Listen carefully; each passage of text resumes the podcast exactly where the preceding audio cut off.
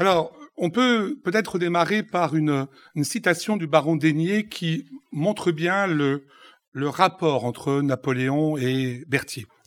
Ainsi, l'empereur seul imprimait le mouvement. Seul, il donnait la direction à tous ses services. Car telle était l'application de ce vaste génie, et l'histoire de ses campagnes est tout entière dans sa correspondance avec le major général. Étrangement, le nom de Berthier revient rarement au premier plan dans l'épopée napoléonienne, comme si on lui daignait être associé à part entière au succès et aux échecs napoléoniens. Si les noms de Davout, de Lefebvre sont associés à des victoires éclatantes, Ostertz et Danzig, celui de Berthier associé à la victoire de Wagram devrait avoir encore plus d'éclat. Et ce n'est pas le cas, car cette victoire fut celle de l'empereur et non directement celle de son chef d'état-major. De fait, pendant presque de 18 années, Berthier fut l'ombre de Napoléon, titre de l'ouvrage que j'avais rédigé, ou plutôt le maréchal de l'ombre, suivant Napoléon dans toutes ses campagnes. Il fut son complément logistique, transcrivant avec fidélité ses ordres, les transmettant à ses collègues maréchaux avec le plus de célérité possible.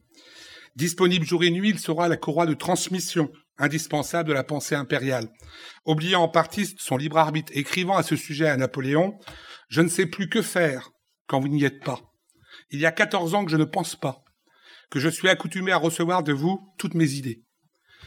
L'empereur le combla d'honneur, lui permettant de cumuler fonction, honneur, richesse, lui permettant de devenir l'un des plus grands dignitaires du régime. Pourtant, le maréchal Berthier donc reste méconnu. Peu de biographies lui ont été consacrées, comme si faire celle de Napoléon suffisait à le connaître et à connaître au sein de la Grande Armée son rôle au sein de la Grande Armée. Tout n'est pas aussi simple. Et une question mérite d'être posée. Pourquoi n'emporte-t-il pas une franche adhésion de la part des admirateurs de Napoléon? Ce dernier n'a pas été tendre avec son ancien major général, en particulier dans le mémorial de Sainte-Hélène, le traitant de faible, de sans-esprit. Quand Lascaz, autour du mémorial, se plaignait de l'insolence et de la dureté de Berthier, Napoléon lui répondait de manière misogyne Rien de plus impérieux, mon cher, que la faiblesse qui se sent étayée de la force. Voyez les femmes.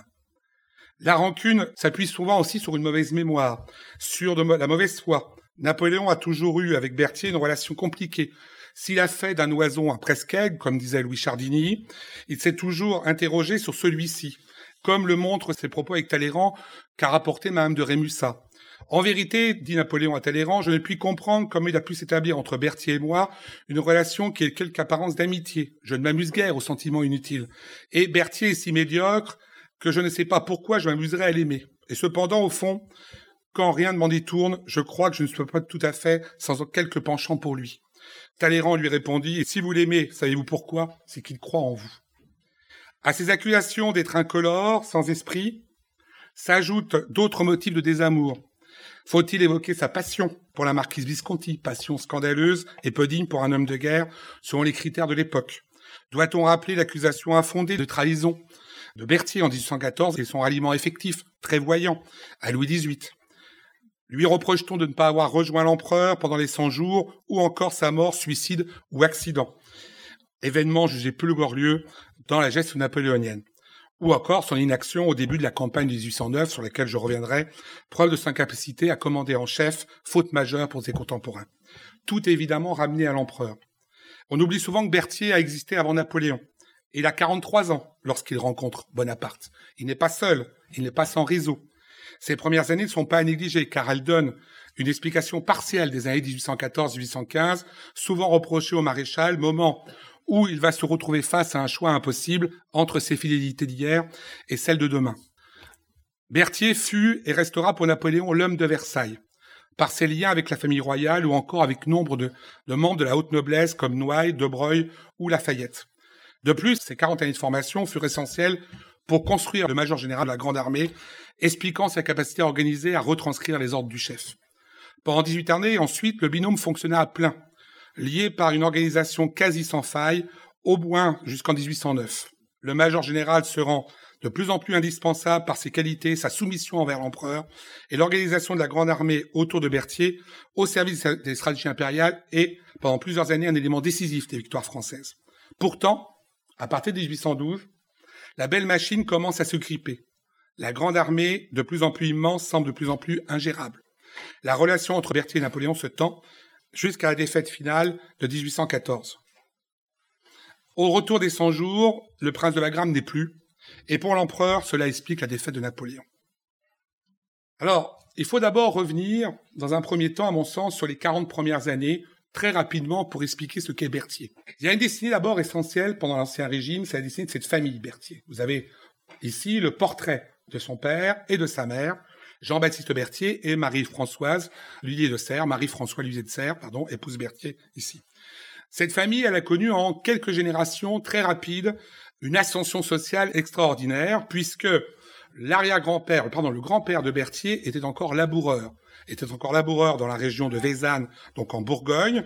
L'arrière-grand-père, donc laboureur, le père est laboureur et domestique, Michel, entre autres, et Jean-Baptiste Berthier va être adopté ou être le protégé du seigneur de Vézanne qui va repérer ses qualités de mathématicien et d'expert, notamment dans, la construction de tonneaux à l'époque, c'est important, et il va l'envoyer aller au ministère de la Guerre comme instructeur. on n'a jamais très bien su pourquoi lui plus qu'un autre, mais en tout cas, il a réussi à rentrer au ministère de la Guerre, et le sujet n'est pas là, le sujet n'est pas de parler de Jean-Baptiste Berthier, mais d'évoquer comment Berthier lui-même a réussi à aller plus loin.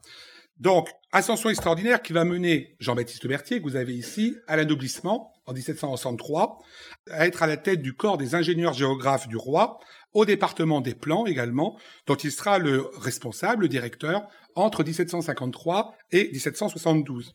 Il va se marier à Marie-François Lhuillier de Serres, qui sera femme de chambre de monsieur, frère de Louis XVI, et elle est également fille d'un ingénieur géographe du roi, et donc on a une famille, on a vraiment un réseau d'ingénieurs géographes qui est extrêmement important ici.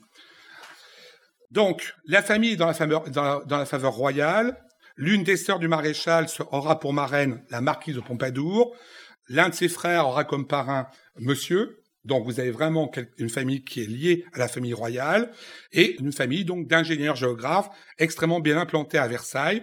Jean-Baptiste Berthier, donc à la tête de dans la section des plans, va dresser notamment la carte des chasses royales dont vous avez un extrait ou du moins un exemplaire ici avec la carte de Villetaneuse. Toutes les chasses royales seront faites et seront terminées d'ailleurs pour 1806 par Berthier lui-même, par le maréchal Berthier ici. Donc, le château de Villetaneuse et toutes les chasses, vous avez notamment aux archives, euh, à la Bibliothèque nationale ces cartes qui sont aujourd'hui présentes ici. Et ça a été un élément essentiel de l'éducation de Louis-Alexandre Berthier. Tous les fils de Berthier, il en a trois, sont destinés à devenir ingénieurs géographes. Aucun, Louis-Alexandre le sera, peu de temps, mais aucun véritablement ne sera cette euh, destinée puisque la Révolution va venir changer la donne, si je puis dire. Alors, Jean-Baptiste Berthier, donc élément de départ, Évidemment, maintenant, parlons du maréchal. Il naît donc à Versailles le 20 novembre 1753. Il est le fils aîné de Jean-Baptiste et de Marie-Françoise, et à ce titre, l'espoir de toute la famille. Son éducation va être particulièrement soignée. Il suit les cours d'un précepteur, il reçoit les bonnes manières de la cour, où il fut, semble-t-il, choyé par Madame, Mesdames Adélaïde et Victoire, donc fille de Louis XV. Enfant particulièrement précoce, on le voit bien, Alexandre, ou Louis-Alexandre, comme vous voulez, fut présenté à l'âge de 11 ans, 1764, à l'école royale, au concours de l'école royale du génie de Mézières. 11 ans. Trois ans en avance, si je puis dire ici. Il est reçu du premier coup et il intègre comme Benjamin la nouvelle promotion. Pendant deux années de scolarité, il va apprendre mathématiques, géométrie, hydraulique, dessin, lever des plans, cartes, charpente, autant de matières qu'il va utiliser évidemment à bon escient pendant toute sa carrière. Et il sort de l'école à l'âge de 13 ans, c'est-à-dire trois ans avant l'âge d'une sortie classique. Donc, il intègre très logiquement le corps des ingénieurs géographes dirigé par son père, et il va y rester six années, travaillant sur les cartes et les chasses de la région parisienne, celle-ci, par exemple, au lever exécuté sur les côtes de France, se perfectionnant aussi sur le dessin avec un peintre d'histoire qui s'appelle Louis-Nicolas Blanc-Barenberg, alors qu'il est attaché au dépôt de la guerre. En 1969, à 16 ans, il devient officiellement ingénieur géographe à 16 ans. 1769, Bonaparte naît à Ajaccio. Il faut bien retenir ce décalage. Ils ont 16 ans d'écart, une génération en somme. Génération en somme qui va peser, il faut s'en rappeler, au moment de la campagne de Russie, par exemple. Berthier, il a pratiquement 60 ans. Et là, on va le voir, pas mal vadrouillé, si je puis dire. Il, il est très fatigué. Il est malade, beaucoup. Napoléon est encore relativement jeune par rapport à Berthier, si je puis dire, puisqu'il a 44 ans environ à cette époque. Donc ça, c'est important. à retenir. Alors, 16 ans, ingénieur géographe du roi. C'est important aussi de retenir qu'à 16 ans, il a réussi à être au même niveau que son grand-père maternel, Huyer de la Serre. Donc ça veut dire que l'ascension sociale a été fulgurante pour les Berthier. Donc, quelle est la part de la faveur et du mérite dans cette nomination? C'est difficile à dire. C'est difficile à dire, mais en même temps, on voit bien que par la suite, par ses extraordinaires aptitudes, Berthier a démontré qu'il était capable de l'être, si je puis dire ici. Donc, malgré tout, il ne va pas rester confiné dans un bureau. Il va obtenir un grade de sous-lieutenant. Il va être promu lieutenant d'infanterie en 1772 dans une unité qui s'appelle la Légion de Flandre. En 1776, il rejoint le prince de Lambesque dans son régiment les Dragons de Lorraine, considéré à l'époque comme l'une des plus grandes cavaleries d'Europe, où il apprend à monter à cheval, où il apprend à manier les armes. Donc ce n'est pas qu'un homme de bureau, comme on a pu le voir par la suite. Et l'année suivante, il est nommé capitaine de l'état-major du prince de Lambesque. Il a 23 ans. Donc toujours quelqu'un de jeune. Et on va se s'écharper au sein des, des officiers pour obtenir ce jeune garçon qui paraît avoir beaucoup de qualités. Entre le prince de Lambesque et le comte de Melfort, il y a des disputes pour obtenir six mois chacun. Berthier, évidemment, ici. Bon. La carrière d'Alexandre Berthier, elle est lancée. Elle est lancée, elle échappe au vœu de son père, qui en aurait bien fait, donc un ingénieur géographe et son successeur. Son profil militaire, malgré tout, semble aller vers un emploi d'état-major où ses qualités d'organisateur d'exécution font merveille et l'ascension se poursuit. L'ascension, elle se poursuit et elle passe ensuite par l'Amérique. On oublie souvent que Berthier a fait la guerre d'Amérique, la guerre d'indépendance, pas dans la première euh, expédition, mais dans la deuxième, celle de Rochambeau en 1780, où il s'engage. Il s'engage et il va rédiger un journal qui on retrouve encore aujourd'hui aux Archives nationales, qui est présent à l'université de Princeton, mais les Archives nationales ont une copie, un journal de son voyage donc, en Amérique qui est extrêmement intéressant, où il va tisser des amitiés avec Lauzun, Mathieu Dumas, le général Mathieu Dumas, Denoy, Ségur, Rochambeau évidemment, peut-être pas une amitié avec Rochambeau, mais des liens, en tout cas avec Lafayette également, avec Custine aussi, Ducner, donc tous ces généraux qu'on va retrouver au début de la Révolution française, pour la plupart, et il va démontrer donc dans cette expédition des capacités d'analyse, de logistique et des talents de topographe qui lui permettent de recevoir donc les euh, félicitations de Rochambeau. Exemple de cartes que vous avez ici, qui ont été faites par Louis-Alexandre Berthier, qui sont à la bibliothèque du Congrès, dans le front Rochambeau. Donc, cette carte de Baltimore, qu'on n'a pas le temps de détailler complètement, évidemment, où on voit évidemment la ville, les différentes routes et euh, la rade de Baltimore, où sont présents les 780 les troupes françaises. Et puis, même chose, une autre carte également faite par Berthier, la carte de New York, établie donc en 1781, je vous rappelle que Berthier sera présent aussi à la bataille de Yorktown lorsque les, les forces de Cornwallis seront battues donc par les troupes américaines. Donc, en Amérique, il va tisser des liens, il va montrer son talent de topographe, il va montrer un certain nombre de, qualités d'organisateur qui font qu'il sera aussi l'un des membres honoraires du club de Cincinnati. Donc il, il est l'un des membres du club Cincinnati, comme Lafayette peut l'être également, ou l'amiral d'Estaing, par exemple. À son retour en France, il partit avec Custine en Prusse et en Autriche. Et là, pareil, vous avez un journal de Berthier toujours aux Archives nationales, qui raconte donc euh, sa rencontre avec euh, Frédéric II, avec euh, Joseph II d'Autriche, et il y a des portraits intéressants. Ce qui est intéressant aussi, c'est dans ce voyage qu'il fait en Prusse en 1783-84, il va prendre des remarques, des reconnaissances qui lui serviront pour la campagne de 1806. En 1806, lors de la campagne d'Allemagne, Berthier est déjà passé par là, il connaît un certain nombre de choses qui va, dont il va l'utiliser. Et puis, à son retour en France, il espère une promotion rapide. Il a été plutôt efficace pendant la guerre d'Amérique.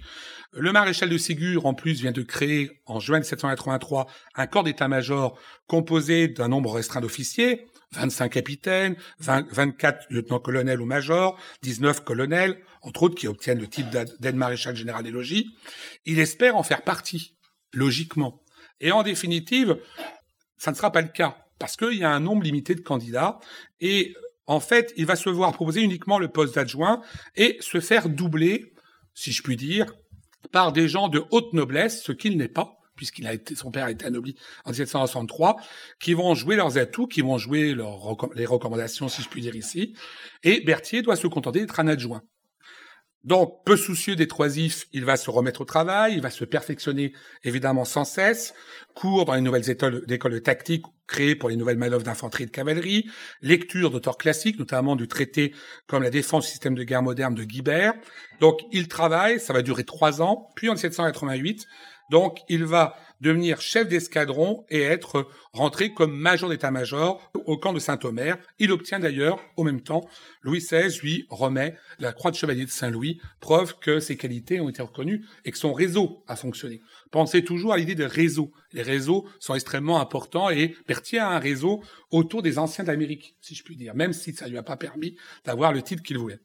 Fin 1788, il est lieutenant-colonel, et à ce titre, il accompagne l'inspecteur général Lambert dans ses visites du Hainaut et des Flandres, et il va être attaché auprès du général de Bézinval, début 1789. Alors, on va pas, je ne veux pas vous, évidemment, vous relater toute la Révolution française. L'objet de la conférence, c'est le chef d'état-major. Mais ce qui est essentiel, c'est de voir un peu le système. À la Révolution, en, en 1789, donc, il a 35 ans. 35, 36 ans. Il est, officier, est un officier d'état-major qui est plutôt distingué, qui jouit, on va dire, d'une excellente réputation dans l'armée. Il est connu du roi également, comme son père était connu de Louis XV. Si euh, Jean-Baptiste a été anobli, c'est parce que Jean-Baptiste Berthier, on n'a pas le temps de raconter l'histoire, mais a sauvé du feu un certain nombre de chevaux de la cour lors d'un incendie gigantesque d'écurie à Versailles. C'est ça qui lui a permis d'être anobli en particulier. Donc c'est quelqu'un de connu et la Révolution va être pour lui une période assez confuse en définitive. Période confuse parce qu'il est ami de Lafayette. Et donc, pour Lafayette, ce sera confus également. Au départ, quand le roi est ramené à Paris en août 1789, c'est Berthier qui va être nommé commandant intérimaire de Versailles. C'est logique, hein, je vous rappelle, pour ceux qui ne connaissent peut-être ou ne connaissent pas, à Versailles, Jean-Baptiste Berthier, c'est lui qui a construit le ministère de la Guerre. C'est lui qui a construit le ministère de la Marine. L'actuelle bibliothèque municipale de Versailles, c'est l'œuvre de Jean-Baptiste Berthier. Donc, c'est une famille versaillaise. Il est nommé, je dis bien, donc commandant intérimaire de Versailles, sous les ordres directs de Lafayette. Ça sera compliqué parce que la famille est assez mal vue par les révolutionnaires versaillais. Il va protéger en grande partie la fuite de mesdames Adélaïde et Victoire, donc ces filles du roi qu'il avait protégées, rappelez-vous, on en a parlé tout à l'heure, qu'il avait protégées pendant son éducation. En 1792, il poursuit son chemin quand même. Il est chef d'état-major de Rochambeau, puis de Luckner, puis de Custine, mais tous ces gens avec qui il a travaillé disparaissent soit se sont enfuis, c'est le cas de Lafayette, soit ont été guillotinés, c'est le cas de Christine. Donc résultat, son réseau commence à s'amoindrir et il faut, il lui en faut peu pour qu'il soit guillotiné lui-même. Il va se faire oublier en grande partie, mais la guerre en Vendée éclate et les comités ont besoin d'hommes utiles à partir de 1793. Berthier va accepter de revenir comme simple volontaire dans l'armée des côtes de La Rochelle simple volontaire, alors qu'il était quand même chef d'état-major en grande partie au départ. Situation absurde de se priver des compétences d'un seul homme. Résultat, il va retrouver en Vendée Biron, alias le duc de Lausanne, qu'il connaissait depuis l'Amérique, qui va le réutiliser de suite dans l'état-major et Malgré les entreprises, malgré sa bonne conduite pendant cette guerre, Berthier doit rapidement se retirer parce que l'armée révolutionnaire a été battue à Saumur. Il doit se retirer, notamment chez l'un de ses beaux-frères, et se faire oublier pendant quelque temps. Il va être réintégré donc en 1795 comme chef d'état-major de l'armée des Alpes sous les ordres de Kellermann puis de Scherer. Alors là, on arrive au moment justement qui commence à être intéressant pour nous d'un point de vue militaire. Il va, il va montrer sous les ordres de Scherer et Kellermann des compétences. D'abord, il va réorganiser tout le système. Le service directeur d'état-major général est réorganisé en précisant les secteurs de ses adjoints. Le mouvement des troupes est confié à un général qui est le général Vignol, qui doit mettre en place un état de situation de surveillance, d'application des lois et des règlements militaires. La correspondance générale est confiée à un autre de ses adjoints, Franceschi, qui évidemment enregistre tous les ordres sur des registres. On verra quelques images là-dessus plus loin. Et puis les reconnaissances, donc les déplacements des troupes par reconnaissance des troupes ennemies, évidemment, est faite par le général Wolf. Et enfin, l'administration est confiée à un simple adjoint, Balek, qui contrôle les subsistances, le campement, l'habillement, etc. Donc on divise véritablement, ce qui n'était pas le cas avant. Et dans un second temps, il va demander un état décadaire des moyens matériels dont disposent les armées, vivres, munitions, fourrage, équipement. Il m'a nommé aussi un vaguemestre pour faciliter la marche des colonnes et obliger les généraux à correspondre entre eux, ce qui n'était pas le cas jusqu'à là. Donc on voit qu'il y a une organisation. Et là, je vous le redis une nouvelle fois, Bonaparte n'est pas là. Donc ça veut dire que l'organisation est faite par Berthier lui-même, qui a imaginé tout cela. Donc, il est infatigable. Déjà à l'époque, on a plein de témoignages dessus. Pression constante sur ses subordonnés, exigences renouvelées. Et donc, on a vraiment l'impression que Berthier, le futur chef d'état-major de la Grande Armée, apparaît alors. Apparaît alors, en cet été 95, libéré des pressions politiques. Enfin, on le croit parce que Scherer, son général, est souvent dépassé. L'armée des Alpes ne franchit pas les Alpes, c'est qu'à le dire. Berthier lui réclamait une offensive en Italie bien avant que Bonaparte soit nommé généralissime de l'armée d'Italie, plutôt qu'en Allemagne où Kléber et Moreau semblaient pour lui en difficulté, et le directoire va nommer, je vous le rappelle, à la place de Scherer, Bonaparte à l'armée d'Italie, l'armée des Alpes être transférée l'armée d'Italie ici, et donc, à partir de là, 2 mars 1796, le directoire nomme Bonaparte général en chef de l'armée d'Italie et Berthier son chef d'état-major. Donc le couple va maintenant, le couple du rôle binôme, comme vous voulez, va maintenant s'unir véritablement. On voit bien que malgré tout, ces années que je viens de vous expliquer sont essentielles parce que Berthier ne doit pas tout à Napoléon. Comme d'autres, comme Marmont, entre autres, qui doit tout à Napoléon, ou comme Junot, qui doit tout à Napoléon aussi. Et pourtant, pendant près de 18 années, 18 années pardon, il va se glisser dans l'ombre de Napoléon. Alors, cette ombre de Napoléon, il faut d'abord rappeler, peut-être rapidement, alors, avant ça, pardon, D'abord, montrer Berthier à Lodi, bataille de Lodi célèbre, où Berthier va s'illustrer. Nous en reparlerons plus loin, parce que Berthier, ce jour-là, a été l'un des généraux les plus importants, à la fois dans l'état-major, mais à la fois dans le combat. C'est Bonaparte qui le dit par la suite, dans son compte-rendu au directoire. Et l'autre portrait, c'est un portrait évidemment aussi de Louis-Alexandre Berthier, donc euh, en uniforme de maréchal de camp, chef d'état-major, fait à la même époque, si je puis dire ici. Donc, Berthier et Napoléon, maintenant, ou Berthier et Bonaparte, vont réorganiser ensemble le service état-major qui a déjà été en grande partie organisé, je vous l'ai dit, avant 1796. Les services vont être réorganisés autour de trois grands principes généraux. La subordination de tous au chef d'état-major, qui prenait l'initiative et responsabilité au nom de qui tout doit être présenté et réalisé. Deuxième principe, la rapidité au travail. Il fallait s'y mettre dès que l'ordre parvenait et s'y consacrer jusqu'à complet achèvement. Et troisième point, la spécialisation des adjudants généraux, chacun étant chargé d'une partie du service. On l'a évoqué tout à l'heure avec Vignol, par exemple, ou Wolf ici. Donc, on va diviser le service par rapport à ces trois principes. On va diviser le service en plusieurs parts. Le mouvement des troupes, qui s'occupe des ordres de marche, le matériel et l'habillement, et puis, le renseignement, les reconnaissances, les plans, les rapports, évidemment, qui sont importants avec toujours l'utilisation des euh, ingénieurs géographes qui partent en éclaireur et qui font des cartes qui doivent servir, évidemment, au projet de campagne de Napoléon ou de Bonaparte ici. Donc, on voit que le service a fonctionné comme ça. Le principe, il est mis en place dès la campagne d'Italie. Il sera réutilisé comme cela aussi pendant la campagne d'Égypte donc il va être reconduit plusieurs reprises, mais il faut attendre le 8 octobre 1800, donc le 16 Vendémiaire en neuf, pour que soient fixées les règles de la composition de l'état-major. L'état-major général donc va compter 850 officiers, dont 7 généraux en chef, 109 divisionnaires, 178 brigadiers au bout du compte. On va compter au bout du compte dans cet état-major plus de 5000 officiers sans troupes dans les années 1800, 1805, 1806 en définitive. Rappelons que Berthier va être nommé aussi ministre de la Guerre, en remplacement du Bois-Crancé à partir de 27 Brumaire en 8. Il va donc réorganiser l'armée, préparer une armée de réserve extrêmement importante ici, et il ne va lâcher le ministère de la Guerre que pour partir à la deuxième campagne d'Italie, donc en 1800. Le 2 avril 1800, Bonaparte écrit la chose suivante. Les talents militaires dont vous avez donné tant de preuves, citoyen général, et la confiance du gouvernement vous appellent au commandement d'une armée. Vous avez pendant l'hiver réorganiser le ministère de la Guerre. Donc des compliments importants. Et cette campagne de 18 ans, elle a été essentielle parce que c'est elle qui met le plus en relief la personnalité de Berthier. Berthier a encore du poids pendant cette campagne de 1800. Napoléon Bonaparte vient d'être nommé évidemment premier consul. Il a des charges politiques de plus en plus importantes. Donc il laisse Berthier organiser, préparer.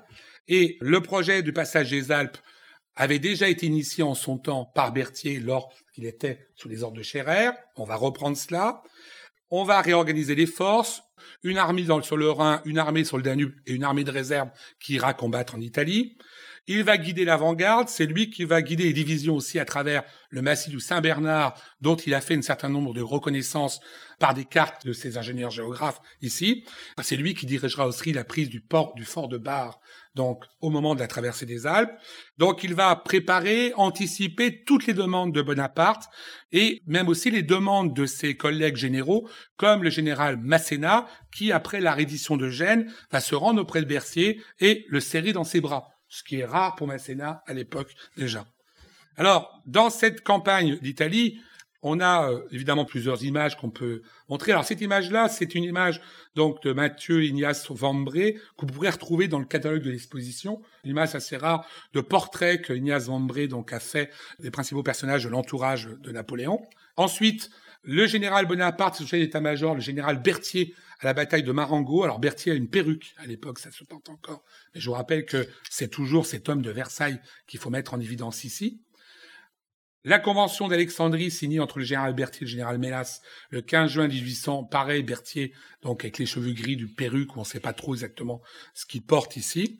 Et puis, dernière image de cette période, le général Berthier et ses deux frères. César, Victor Léopold, Berthier est au milieu, le cheval blanc. Donc deux frères qui vont travailler sous ordres en grande partie aussi, qu'il va protéger aussi pendant toute la période de l'Empire. Bon, même si parfois, surtout César, ça ne sera pas forcément une partie de plaisir, parce que César est plutôt un pillard, est plutôt un bon vivant, et c'est pas simple, on va dire, pour Berthier de le protéger, si je puis dire. Alors, par la suite, Berthier va mener une ambassade à Madrid sur laquelle je passerai.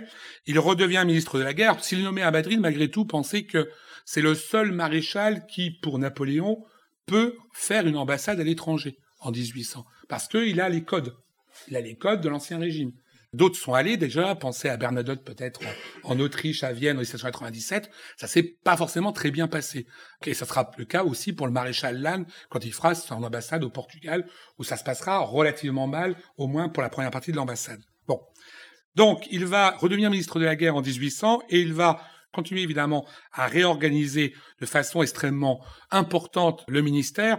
Alors, un exemple parmi d'autres, dans le domaine de la correspondance, par exemple, c'est lui qui va mettre en place l'idée que la correspondance doit être faite par les chefs d'état-major des armées, qui doivent clairement avoir une hiérarchie et globalement correspondent directement avec le chef d'état-major, donc général, qui sera le major général Berthier. Donc le système va être mis en place là.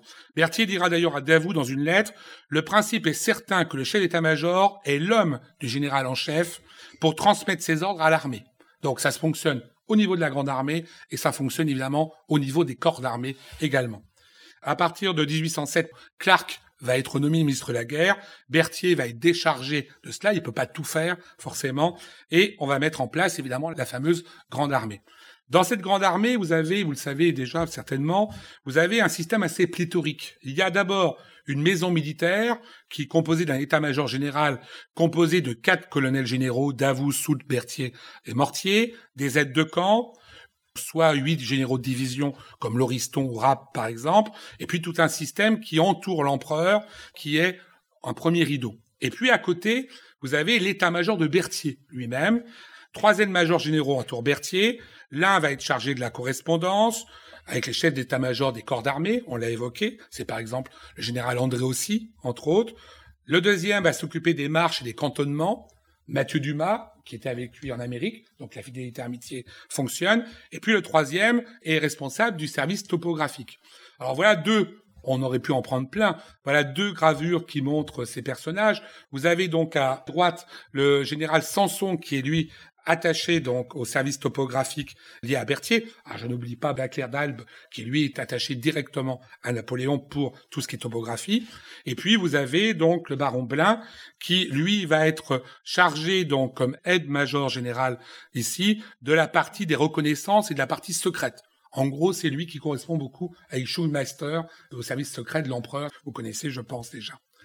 À tous ces personnages, qu'on peut ajouter, évidemment des aides de camp comme le baron Blin, le colonel Flao, le capitaine de Noailles, le général Montion qui est chargé de l'état-major, ou le général Jomini qui sera ensuite le chef d'état-major du maréchal Ney, s'ajoutent évidemment des aides de camp qui viennent de toutes les grandes familles aristocratiques.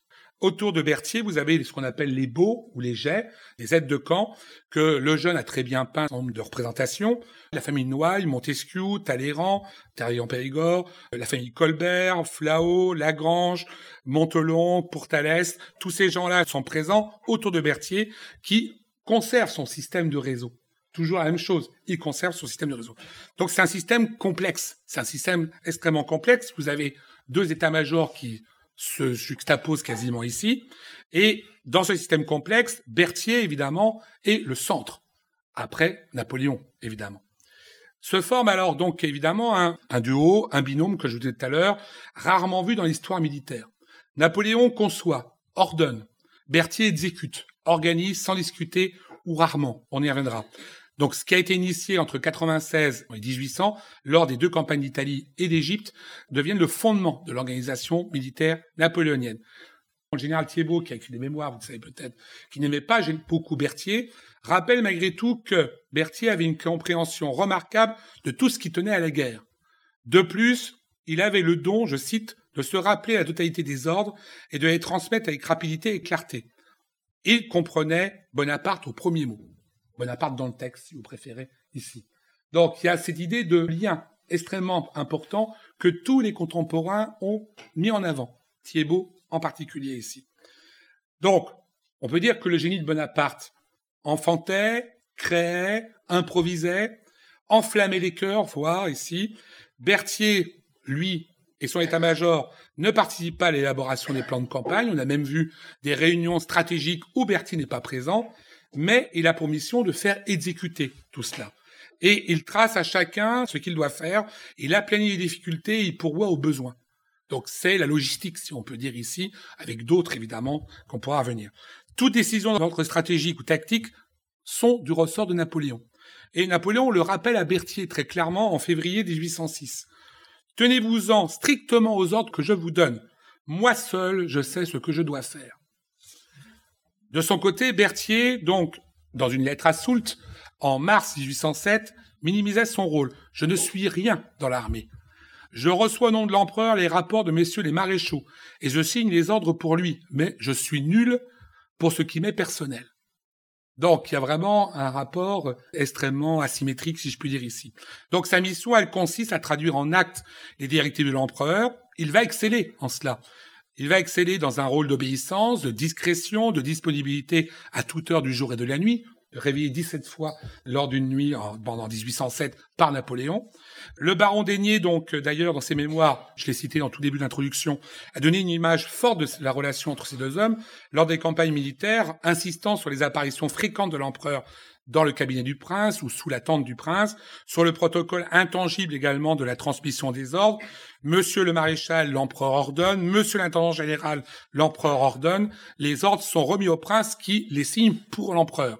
Mais il y a toujours cette importance essentielle ici.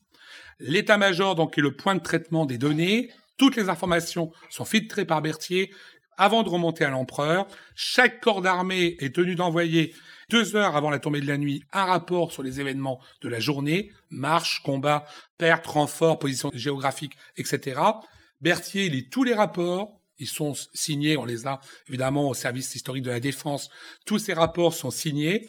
Il y appose donc un résumé en quelques lignes à chaque fois pour que Napoléon aille assez vite. Et il transmet, de toute façon, même s'il fait un résumé, il transmet les documents originaux à l'empereur. Donc il y a une transmission globale ici. Donc il est intermédiaire. Et donc on voit bien que Berthier, il saisit la pensée de l'empereur, il la traduit également sur le champ en ordre clair, précis, détaillé.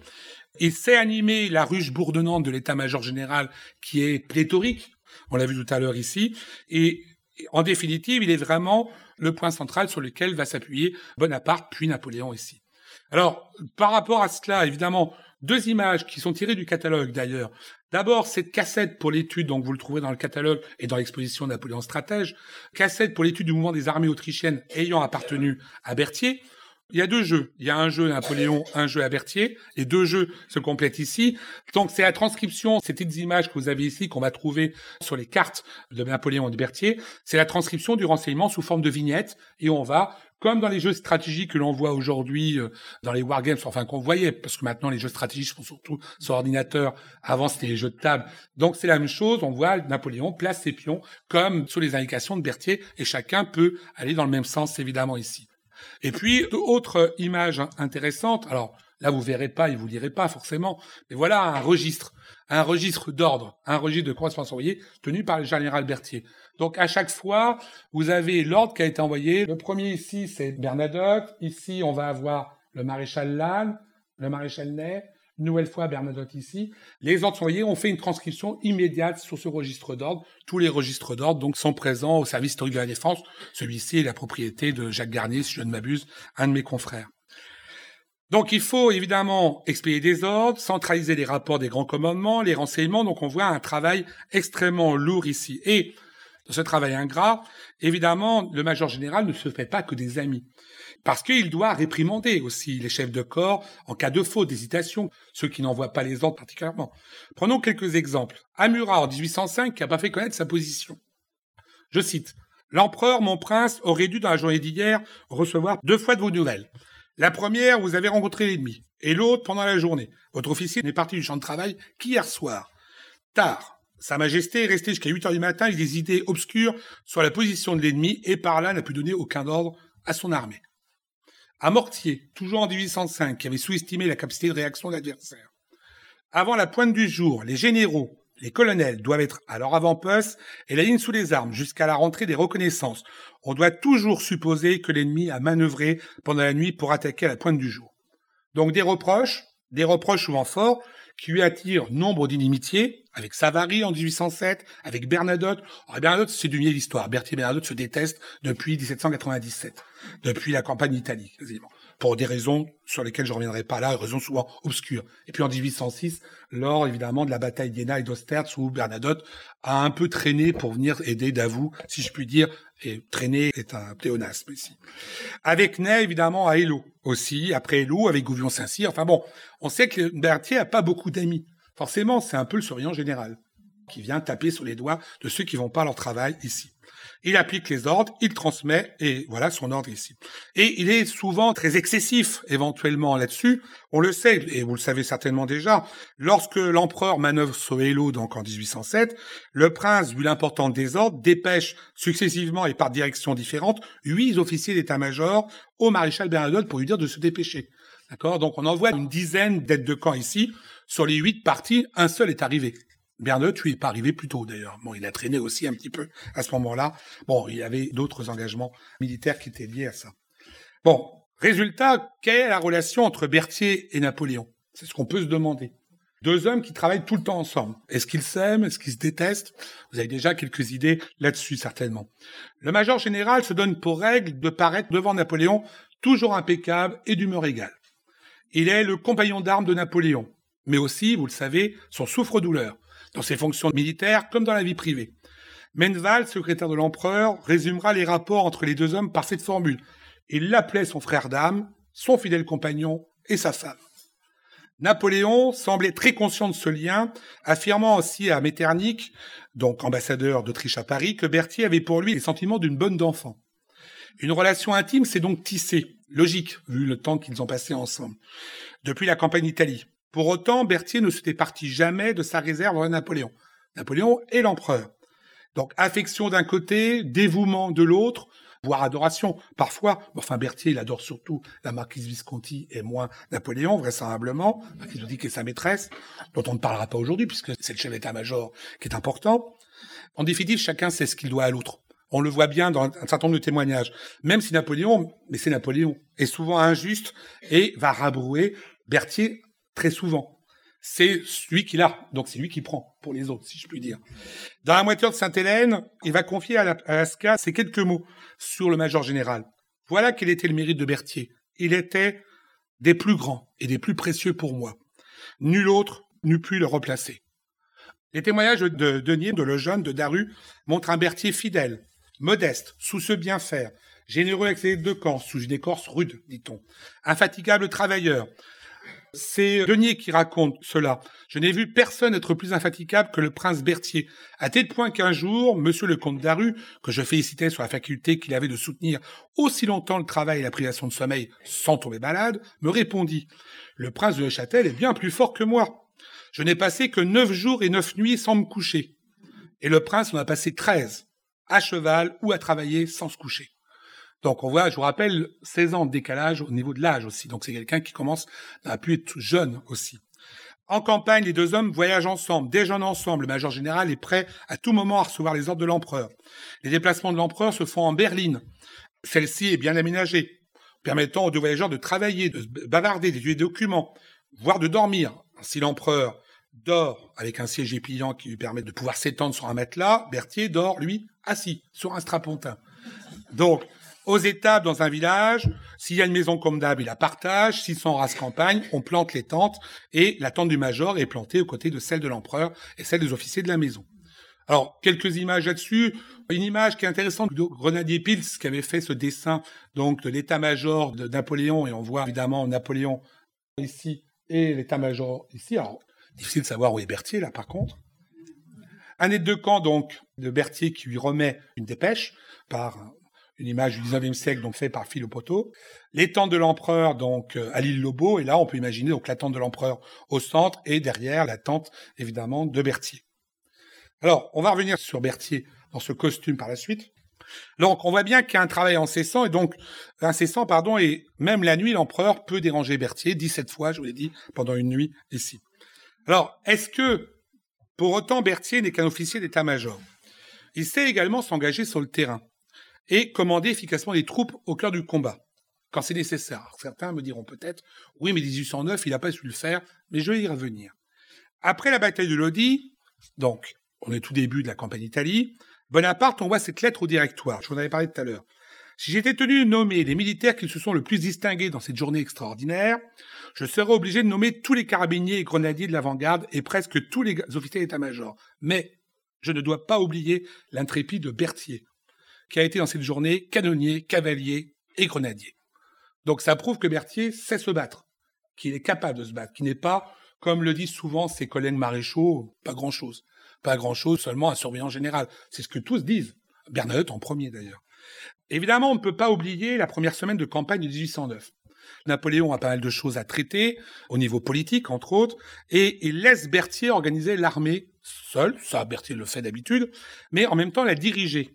Donc Berthier va être général en chef en l'absence de l'empereur pour diriger les troupes vers l'Autriche et il va s'avérer incapable de gérer les difficultés stratégiques, dispersant les troupes plutôt que les rassembler comme Davout lui conseillait d'ailleurs à l'époque.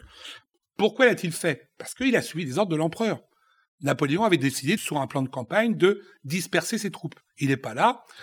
On applique. On applique les ordres de l'empereur. On va surtout pas le contredire. C'est le problème de Napoléon. Je pense que, et c'est ce que dit Thiers souvent d'ailleurs dans son histoire du Conseil de l'Empire, ça montre souvent les limites de la stratégie napoléonienne limitée à un seul homme. Napoléon décide tout, et évidemment, quand on doit improviser, s'il n'est pas là, les maréchaux, à part Davout, sont souvent incapables d'improviser. À Austerlitz en 1806, Iéna, Austerlitz, Davout a improvisé parce qu'il s'est retrouvé face à une force qui n'était pas prévue. Il a improvisé, il a gagné. Ça ne veut pas dire que ça a fait plaisir à Napoléon il a gagné, oui, il a été félicité, il a été duc d'Ostartz également, mais Napoléon a été un peu vaniteux comme il était, surpris et euh, un peu jaloux de cela. Donc, on l'a à chaque fois dans les registres d'ordre, dès que les officiers font autre chose que Napoléon a décidé, Napoléon les rabroue systématiquement. Donc Berthier, bah, il savait que les Napoléons décidaient des initiatives contraires à ses ordres.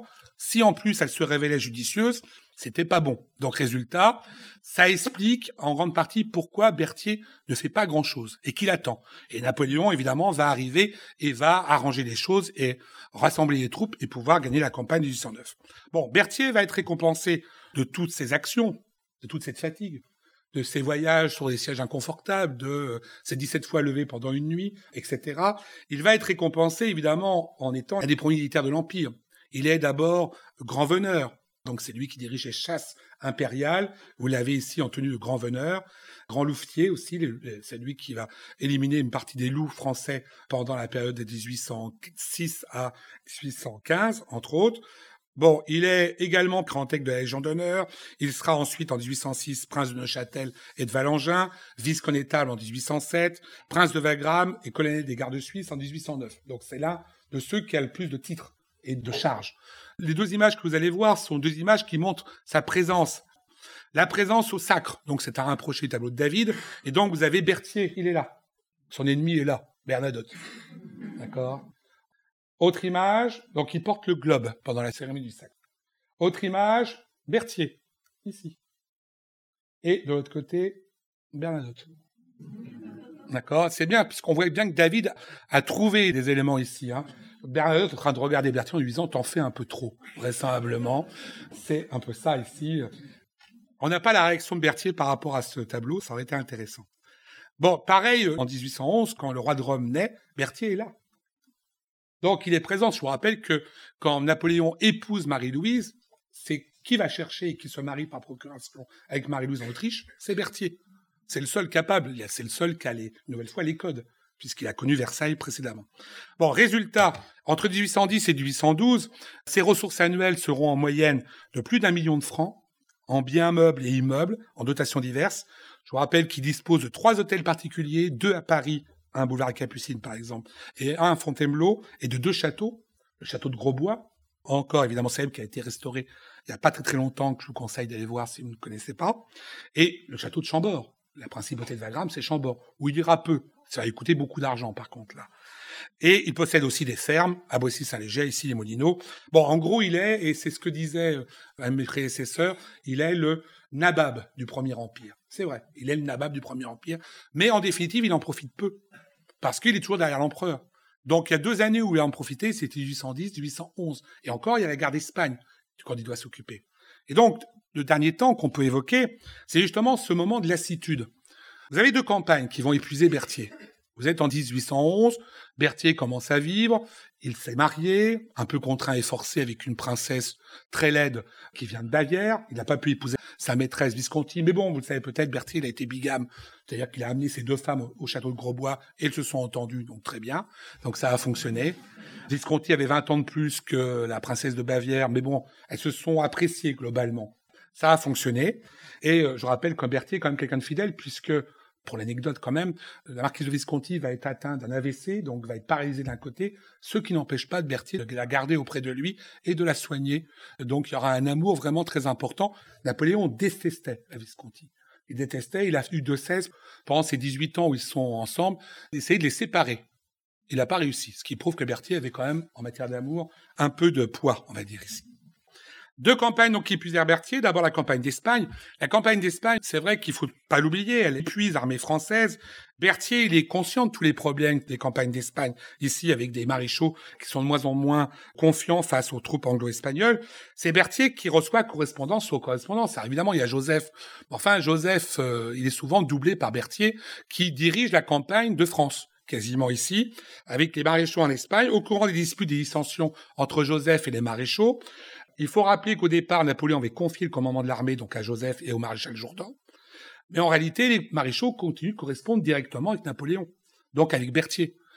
Et Berthier transmet des ordres de mouvement. Bon, il ira s'installer, il va même créer à Bayonne en 1811 un bureau d'état-major qui est un peu plus près, qui sera sous direction du général de Montion. Mais bon, il y a l'idée d'une guerre d'Espagne qui occupe quand même beaucoup Berthier. Ça l'empêche pas de racheter des terres, d'agrandir gros bois et de commencer à faire fortune. Et puis arrive évidemment la campagne de Russie. La campagne de Russie, qu'est-ce qu'en pense Berthier? Berthier, on le sait par pas de lettres à son épouse en particulier, à Visconti, il est pas très chaud. D'abord, il était déjà pas très chaud, on le sait, au moment de la campagne de 1807. À Friedland, quand Napoléon remporte la bataille de Friedland, il est déjà un de ceux qui lui dit on est parti un peu loin pour des raisons logistiques, ça traîne un peu, on va avoir des difficultés. Il y avait évidemment le massacre d'Elo qui était quelques semaines auparavant. Donc, il a un peu freiné, je vous rappelle qu'à cite, Alexandre est content de signer, euh, évidemment, la paix, à l'entrevue, et pareil pour Napoléon, les deux sont assez contents d'arrêter le combat parce que leurs forces sont épuisées de chaque côté. Là, la campagne lui paraît très loin parce qu'en plus, il faut mener campagne sur deux fronts.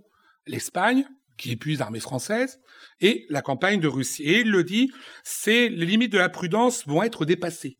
Donc le résultat, c'est que Il partage ses inquiétudes avec beaucoup de monde, il en parle à Cambacérès, tout en essayant de continuer son métier avec zèle.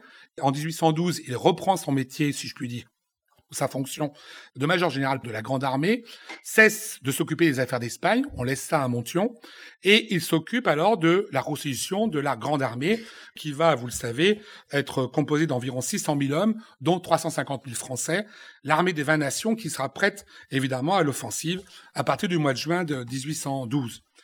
Berthier le dit dans ses lettres également, il dit que c'est un peu tard.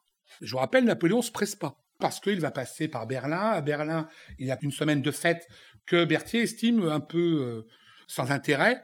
Il faut aller plus vite. Berthier, topographe, a aussi peut-être une idée climatique importante. Il veut dans plusieurs lettres, ça. Et le 23 juin, lors d'une reconnaissance sur l'Yémen, c'est Colincourt qui raconte cela. Napoléon tombe de cheval, vous savez peut-être, et Berthier va dire à Colincourt, nous ferions mieux de ne pas passer le Yémen, cette chute est de mauvais augure. Donc il est pessimiste. Ce qui n'empêche pas, évidemment, de remplir ses fonctions, mais il va tenter de dissuader Napoléon de commencer la campagne ou d'aller plus loin, d'insistant sur l'hétérogénéité de l'armée, les problèmes de logistique, le manque de cartes précises de la Russie. On n'a pas beaucoup de reconnaissance ici. Alors on va envoyer des ingénieurs géographes qui vont être détachés pour euh, faire cela un peu ici, mais enfin c'est pas, ça suffit pas. Évidemment, je ne vais pas faire la campagne de Russie vous la connaissez, on voit bien que tout ce que Berthier dit va commencer à se mettre en place, au moins jusqu'à la bataille de la Moscova.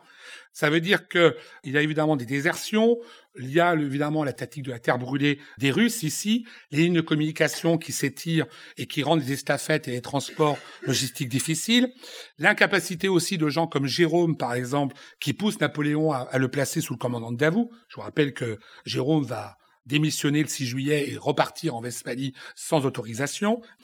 Napoléon est excédé à l'époque. Il reproche les manœuvres trop lentes à Poniatowski. À Berthier, il reproche les mauvaises communications. Bon, il n'y a pas eu vraiment une très bonne ambiance, j'allais dire dans l'équipe de France de football, mais quasiment ici, au sein du commandement français. C'est Colincourt qui dit d'ailleurs, personne n'osait plus prendre, même le major général, la responsabilité de l'ordre le plus insignifiant. Donc Napoléon est colère à ce moment-là. Les corps d'armée se sont réduits. Hein. Je vous rappelle que, par exemple, le corps d'armée de Davout est passé, entre le mois de juin et le mois de juillet, est passé de 72 000 hommes à 52 000 hommes. Que le corps de Deugène est passé de 80 000 à 45 000, etc. Donc on voit que les corps d'armée se réduisent ici de façon extrêmement forte.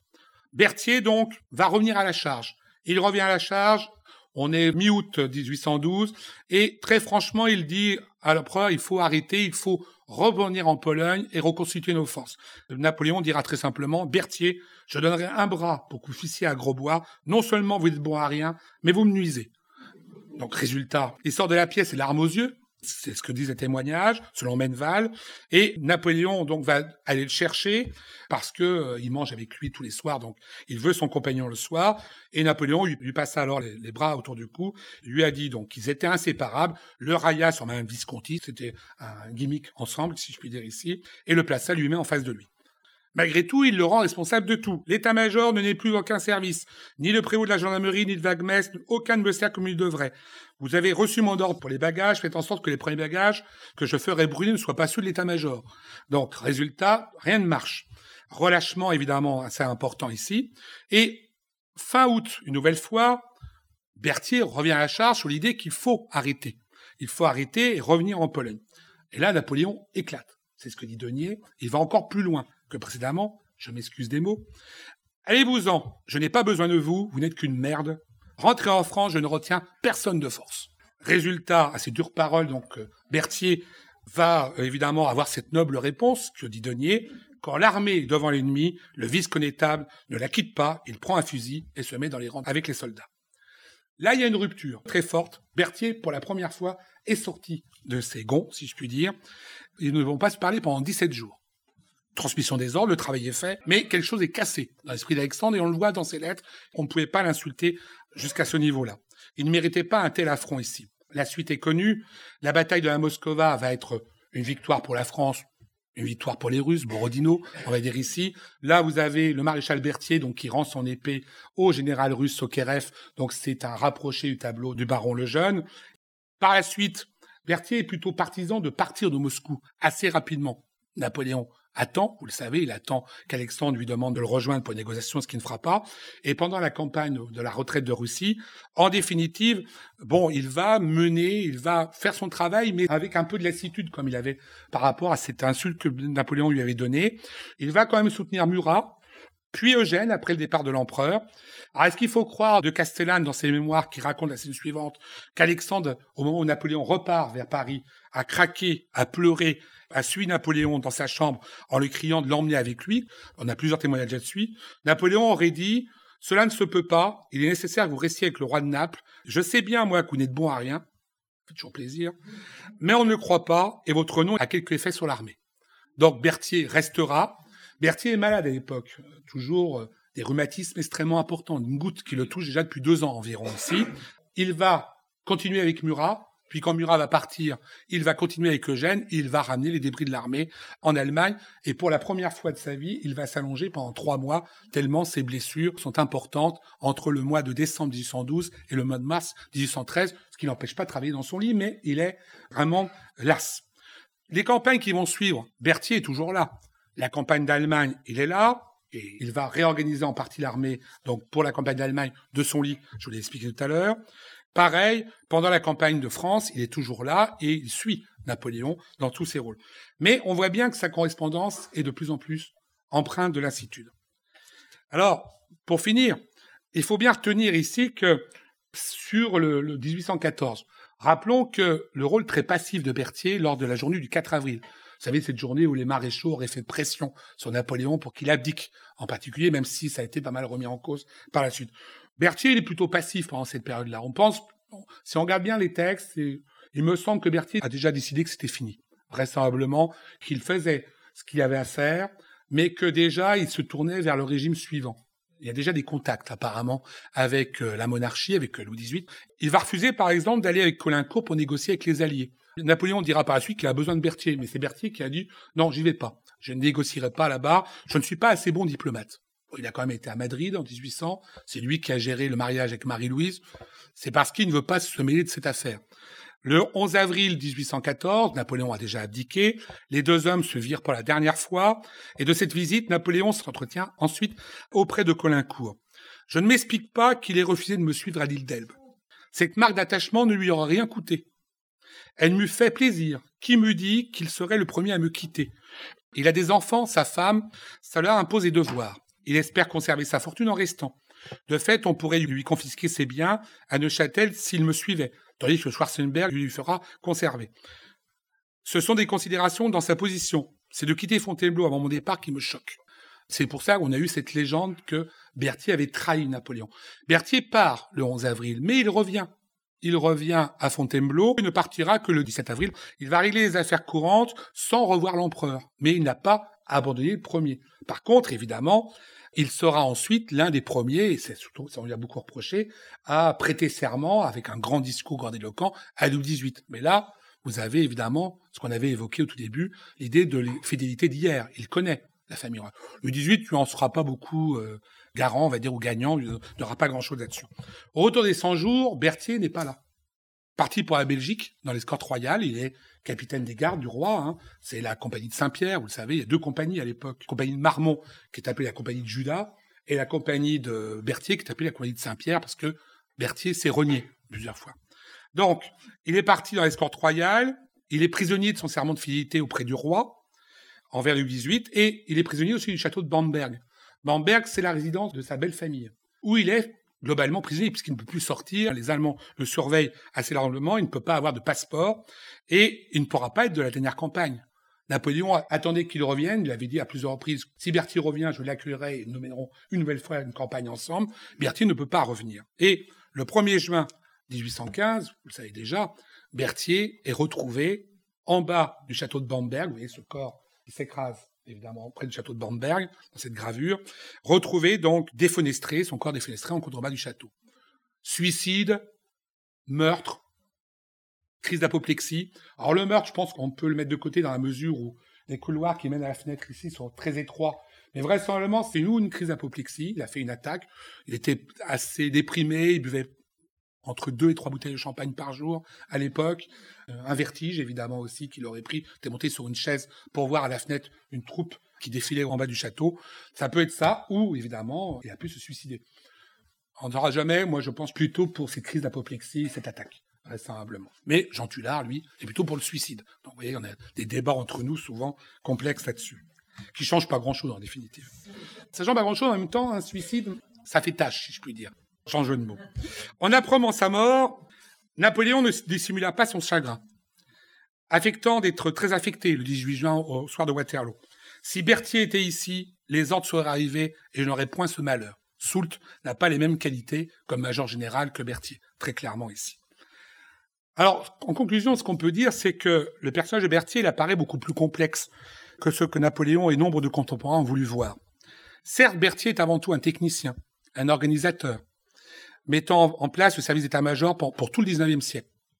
Il fut à ce titre l'habile complément de Bonaparte pendant 18 ans, et à Sainte-Hélène, Napoléon se montra dur pour Berthier tout en reconnaissant ses qualités.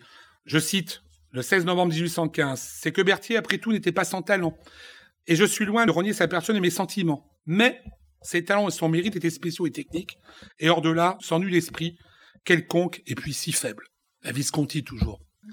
Si Napoléon, dans le mémorial, lui reprochait donc de manquer cet esprit, tout ça paraît injuste. Très tôt dans l'épopée, Berthier a essayé d'influer sur les ambitions impériales, percevant les risques, je l'ai évoqué ici, de ces guerres.